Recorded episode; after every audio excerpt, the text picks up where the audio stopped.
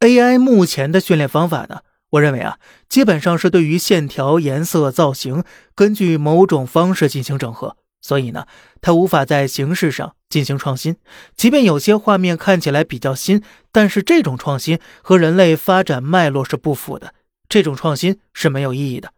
就像是拿墩布的白纸那么一墩，墨水那么一泼，这个形象前人可能没有，但是如果说这是创新的话，恐怕没人会相信的。而最重要的是，AI 的绘画主要是电子图片。你像架上绘画，也就是我们说的实体绘画是不行的，因为架上绘画呢，对画家掌握材料技巧的要求极高，影响因素太多了，也就是变量太多了。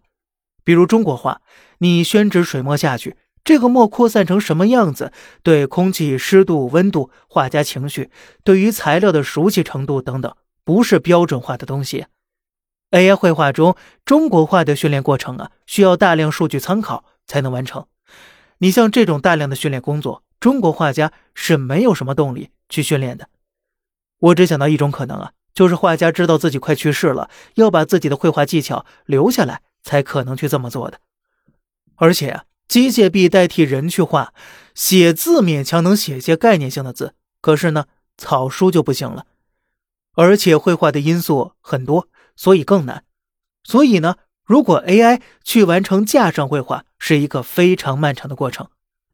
因此呢，AI 是取代不了著名艺术家或者大艺术家他们对艺术发展的这种重要作用的。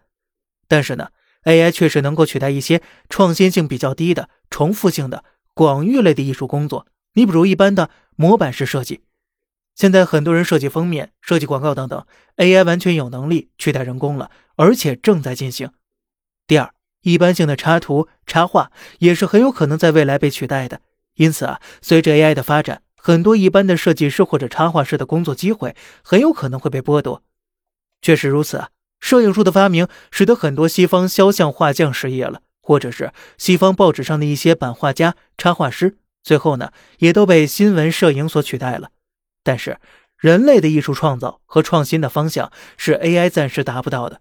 所以不想失去工作，就要不断的提高自己工作的创新性。还有一种情况啊，就是你来从事传统艺术行业，实在不行了，算个非遗也能有碗饭吃啊。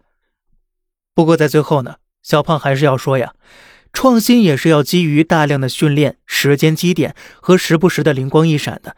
每一个大师都并非生来就是大师，每一个大师的老师呢，也不一定都是大师的。所以呢，其实 AI 的应用场景啊，真的是不能滥用的，否则它最终会扼杀人类的创新的。您觉得呢？好了，这里是小胖侃大山，每天早上七点与你分享一些这世上发生的事儿，观点来自网络，咱们下期再见，拜拜。